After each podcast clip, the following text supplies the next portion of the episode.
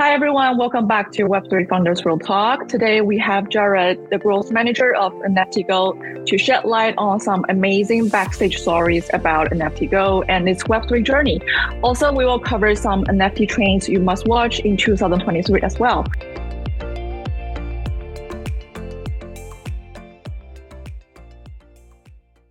Welcome. Thank you for having me. Yeah, thank you for coming. Uh, well, can you please briefly introduce yourself and NFTGo? Yeah, um, so my name is Jared, I'm growth manager here at NFTGo. I uh, I got started in Web two uh, internet marketing in 2007, 2008. Wow! So I've been doing that for quite a bit, and then I got into Web three, um, probably around 2019 but um, I was just dab- dabbling in tiny bits of Bitcoin, things like that during the XRP lawsuit and started paying attention more. And then uh, about a year and a half ago, maybe two years ago now, got involved in NFTs.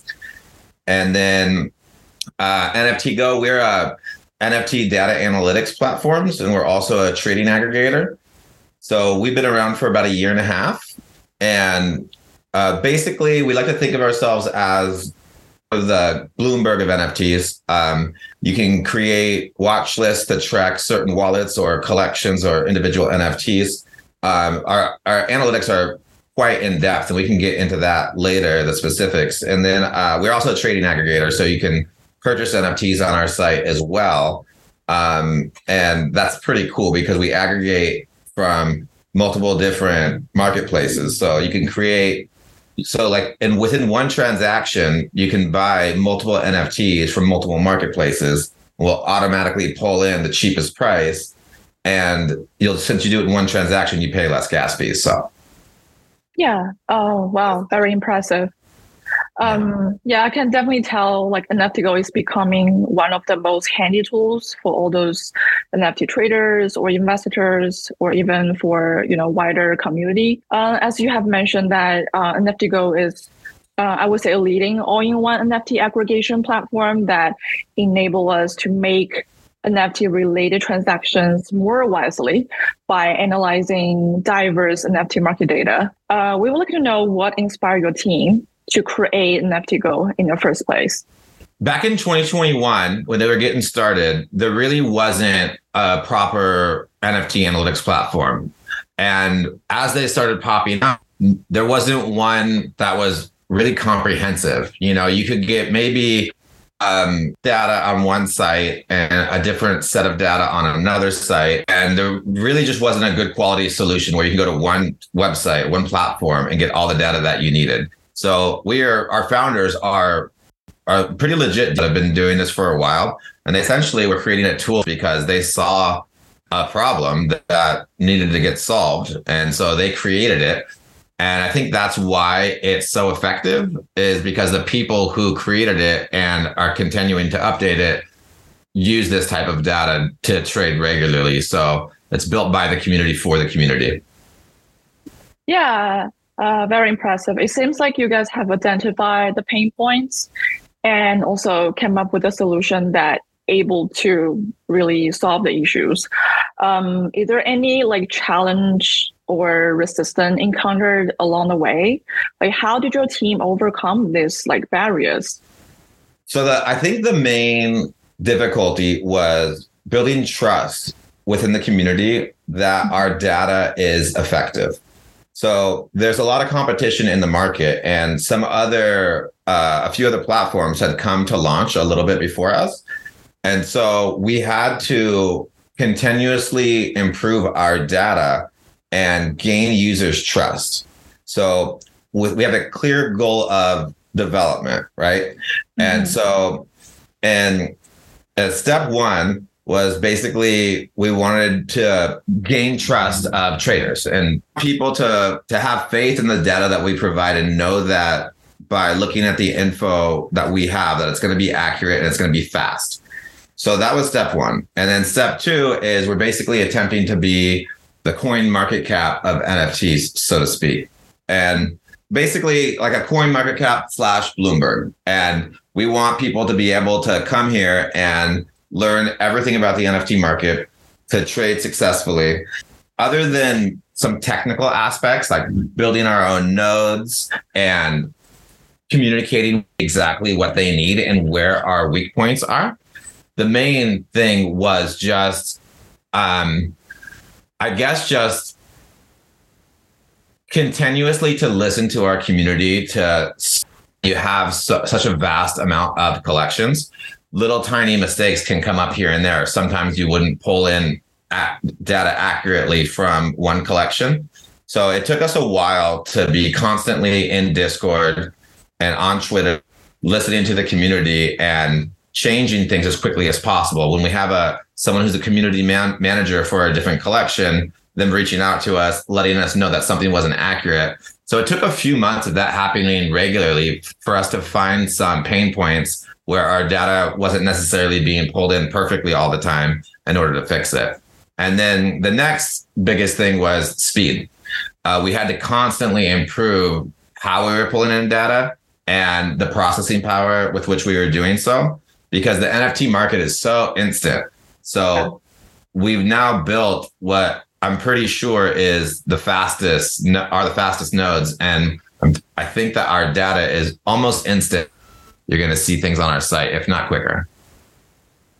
Yes, definitely. Um, I actually can tell like you guys have released uh, very consecutive iterations to really improve the product functionality and the configurations, such as um, just name it. There are a lot of tools like real-time NFT, market analytics, trading aggregator, um, developers API, top mints, whale tracking, like Twitter extension, and then many more to you know help users really discover, analyze, trade, and track their portfolio.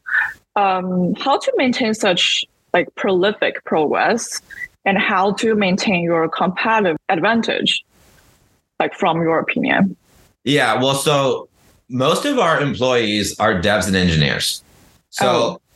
so that's that's the most important thing for us. So there's there'll be a lot of like um like if you know much about like Beats by Dre, uh, that's a really famous um headphone company, right?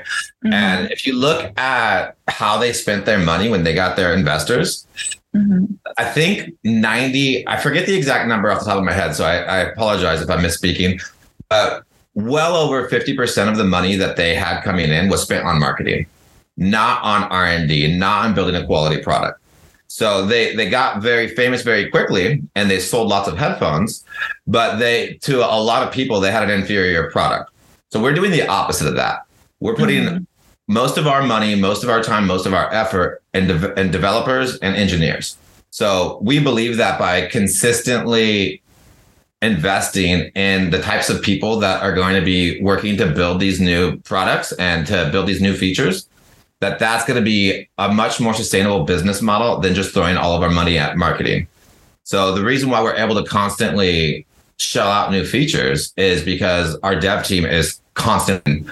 So me on the community side and some of the other community members we're always listening to the community uh, asking for feedback. And when any tickets arise, we're we're making adjustments as quickly as we can.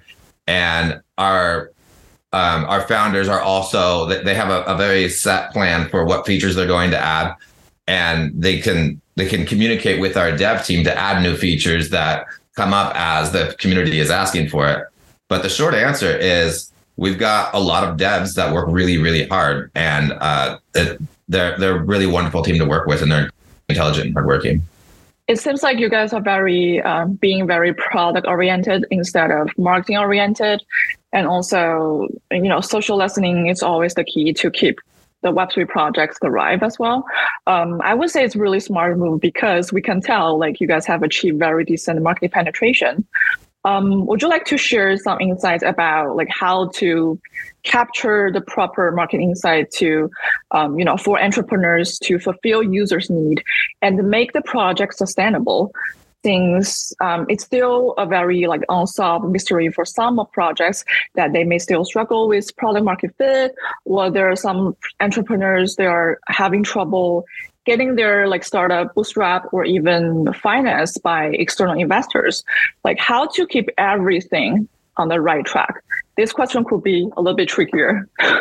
yeah, well, I mean that's a that answer is going to be different for a lot of people. Um, yeah. I can only share some individual experiences that I've had. Mm-hmm. So the mm-hmm. number one thing that I would say is to be true to who you are, right? So for instance, that's why I highlighted earlier that our founders have been degens for a very long time and have been involved with this community. So they're building a product that they know about and that they believe in, and that also that they a hole in the market that needed to be filled, and they filled it. So if you're if you're really speaking from the heart and working on what you know, it's going to be much more easier to build a quality product, right? And the other thing is similar to what I was saying earlier. If we focus on product first, and if you if you if you really believe in what you're doing and you're not um, rushed into getting a certain amount of market share certain quickly or at a certain amount of time, I apologize for that mistake. But um, you need to like stay the course and have faith in yourself and what you're doing and consistently work on product first. So like content is king, right? For getting traffic and things of that nature. So if you're if you're building quality content site and our product is our content, our data is our content. So if we are constantly focusing on having the best possible data and serving uh, serving our clients the best that, that we possibly can or web3 all the rest is going to kind of fall into place so even on um, on our twitter spaces and stuff i try to be as genuine as i possibly can and i won't always even stay focused on our product right? Sometimes I'll just allow myself the space to communicate in as real as a matter as possible with people who I'm chatting with. So it's it's it's never easy. It's been a very difficult thing for us because we're dealing with certain um, certain competitors that have uh, more than ten times more funding than we got initially, and we're somehow managing to compete with them, which uh, I think is really amazing. Uh, it, it, says a lot about our team and the things that we're doing. But it's it's not always going to be easy to try and make it as an entrepreneur. But if you start by building something that you believe in and that you know about, and by being as real and honest as you possibly can, because that will resonate with people.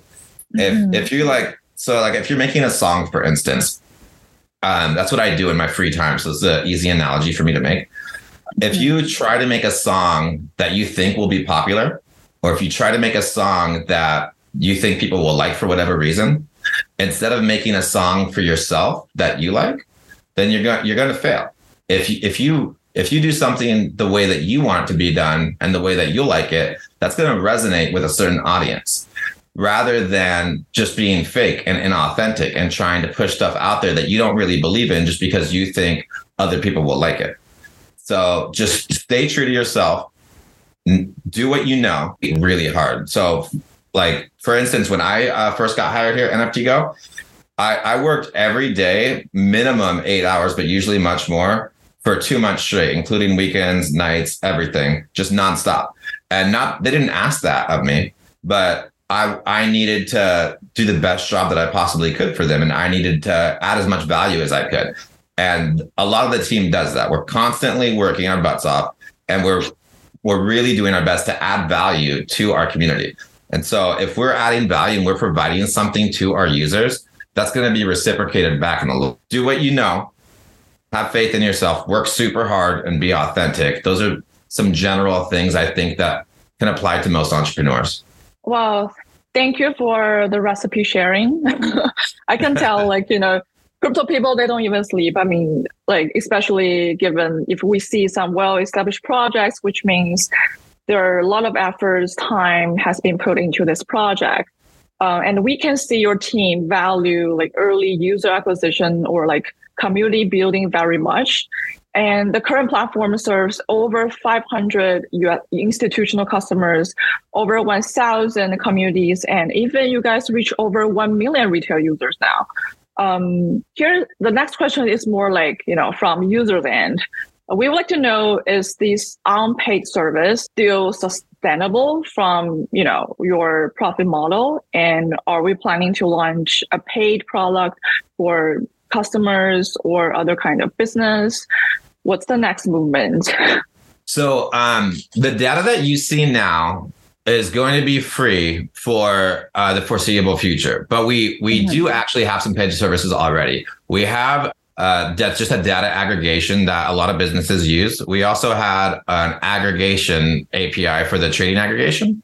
Mm-hmm. And so, for instance, we've been working on uh, this thing that we call a data partnership, where we're using our API to build a cool widget so let's say, for instance, you're um, you're an NFT collection, and you want your users to be able to see the data um, of your collection on your site. We've built this little widget that um, we send to collections, and if they pay for our API, then they can pull in the data from us and build all sorts of really cool stuff on their site. Basically, empowering collections as well. So, but that won't be completely sustainable forever either. Uh, mm-hmm. Very soon, we're going to be releasing some some paid services for uh, customers as well. So that's going to include um, our alert service and some pro data metrics and some uh, pro accessories. So, for instance, right now you have a watch list, right, and you can follow wallets and collections, but we uh, we don't have a way to alert users when certain things happen. Mm-hmm. And we're going to build out a really cool tool for that. So you'll get notified when um, a certain data set hits. I can't really disclose precisely what it's going to be yet. Mm-hmm. Um, mm-hmm.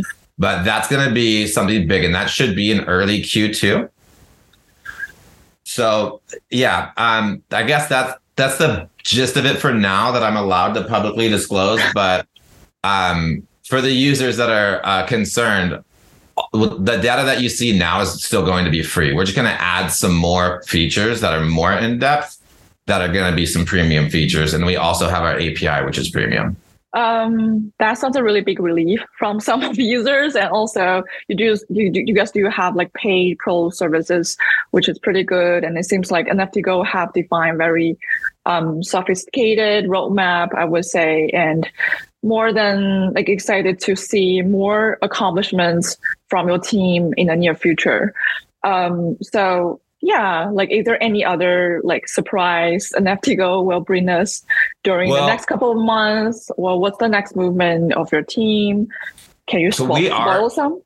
we are definitely working on some pretty big things, but mm-hmm. other than what I've told you, I'm, I can not disclose anything yet um, mm-hmm. for a number of different reasons. But uh, but yeah, uh, keep your eye, yeah, keep your eye on us. We're gonna be we're gonna be doing some very interesting things, and as soon as we can disclose anything publicly, I'd, I'd be happy to do it with you. Okay, we will see. Um, thank you for that. Um, okay, so let's just move on to the next topic. Um, since to go. basically, I would say, witness all those NFT milestones, trends, landscape, everything. And we've noticed that NFT-Go also released the NFT annual report recently. So, you know, here come with some questions in terms of NFT trends, and we hope we can really pick your brain on this. Um, like, you know, firstly, like we have seen a dramatic surge in popularity accom- accompanied by, you know, sky high values in the NFT industry.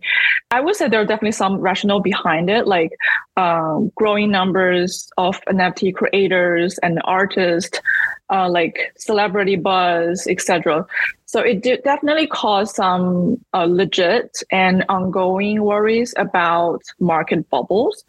Since many projects lack real world application or utility, what, what would be the next driver to engage more NFT adoption? Like, how can we really boost the NFT adoption in the future?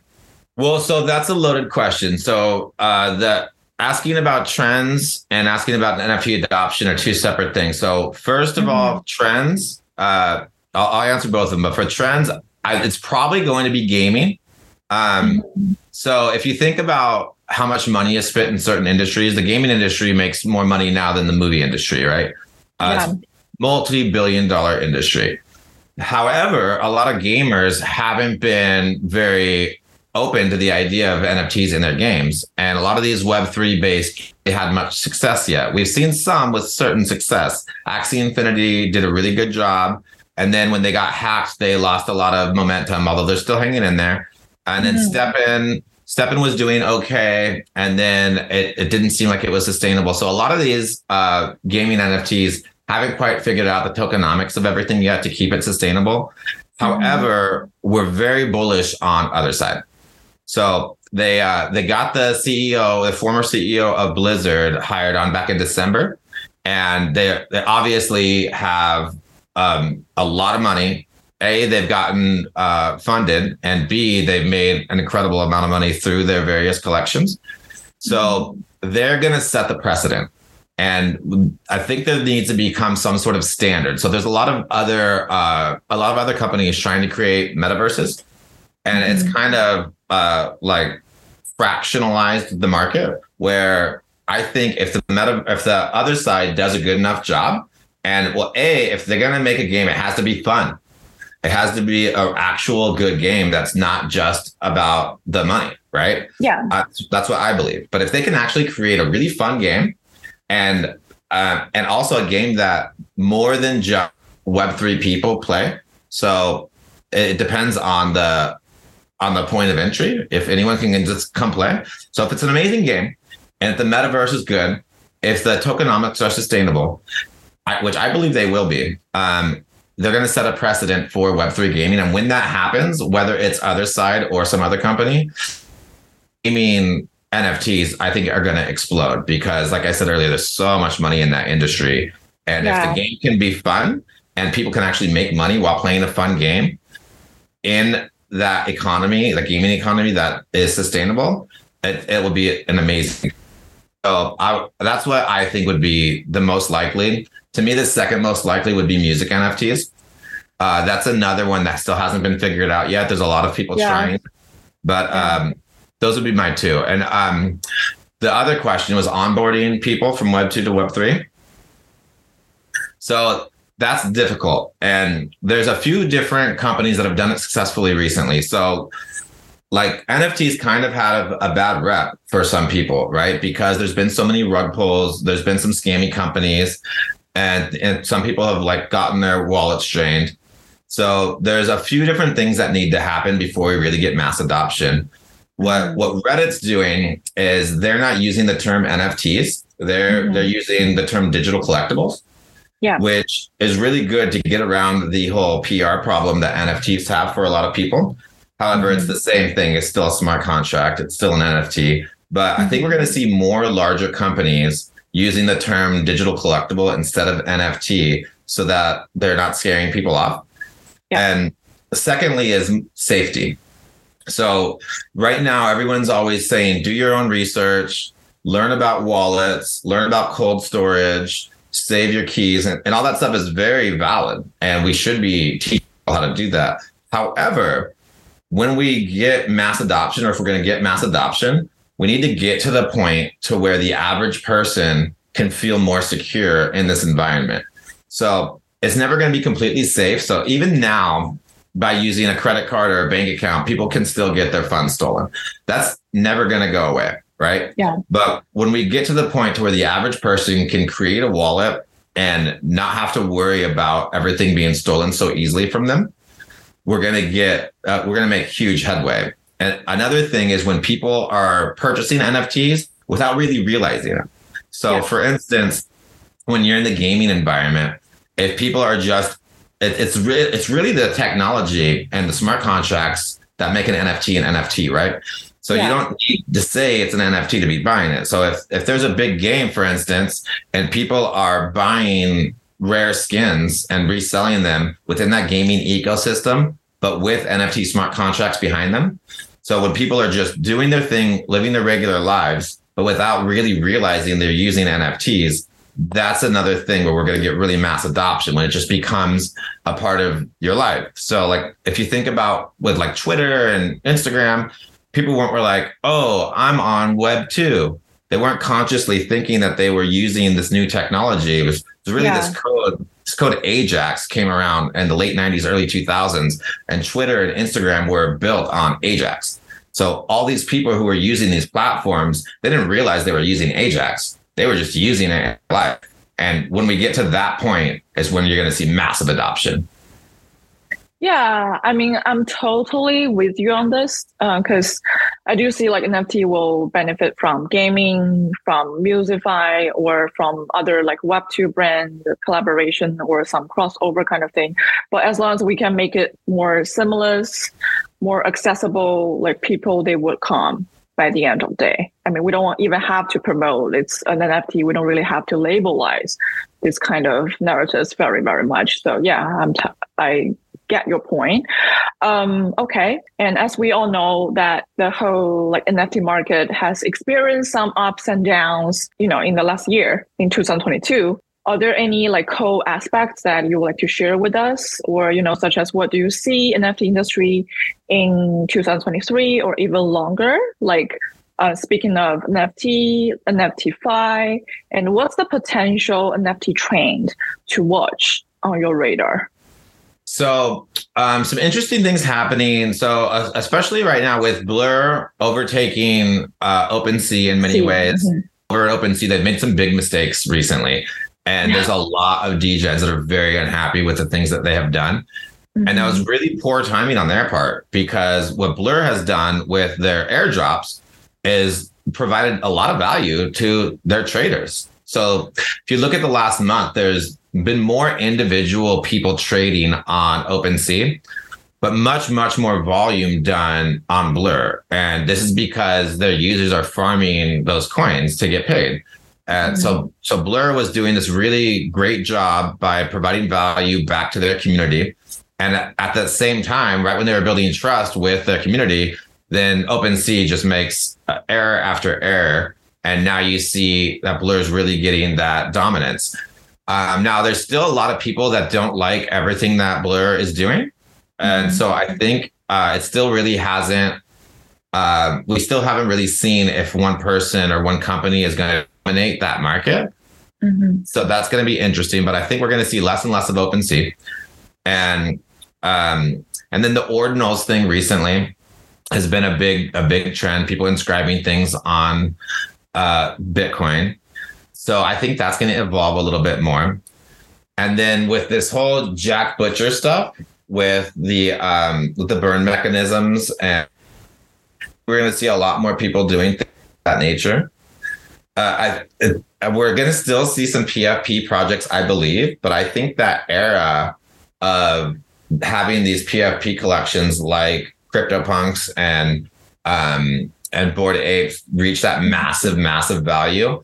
I think would be mm-hmm. highly unlikely to see that again anytime soon. Mm-hmm. Although I do still think it's possible.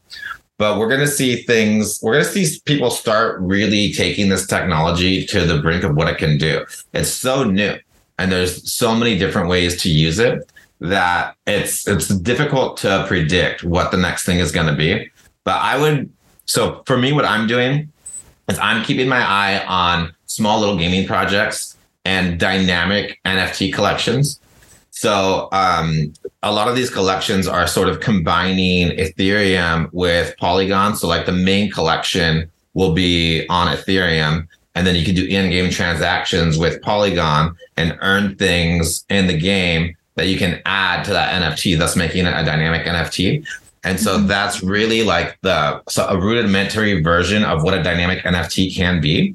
And I believe that there's big potential for people to take that dynamic NFT concept and take it way further than it has been so far. So I'm keeping my eye on gaming NFTs, dynamic NFTs, um, ordinals, and also interesting things that Blur is doing. That's that's I suppose. Wow. Wow. Thank you for sharing your insights and expertise um, of everything today. And I really appreciate your time. Uh, it's been, it has been really illuminating. And also we can tell NFT is still going to be the one of the most promising trend to worth noticing in the new year. And yeah, I believe it would be an exciting ride and we will see. Thank you Yeah, so I- much. Yeah, thank you very much. If I can, just for a moment, I just really appreciate everyone. Um, so we provide all these free tools at NFT Go, and mm-hmm. we're doing our best to provide value to the community. So just by going to nftgo.io and checking out our platform, uh, you can really help us out a lot. And also, we've got this really cool Twitter extension for Chrome, which is yeah. again completely free, and I find it very useful. I love it. So please uh, follow us on Twitter. Check out our website. Download the extension if you use Twitter a lot uh, join our Discord. Um, I think we're really fun and really hardworking, and we're very open uh, for, to communication. So reach out to us, say hi, maybe come join us on our Twitter Spaces, and just get in on the fun with us, and let's all grow together. Wow, sounds good. Thank you so much. Thank you, Jared. Thank you very much. Thank really you. you. Have a good one. You Bye. Too.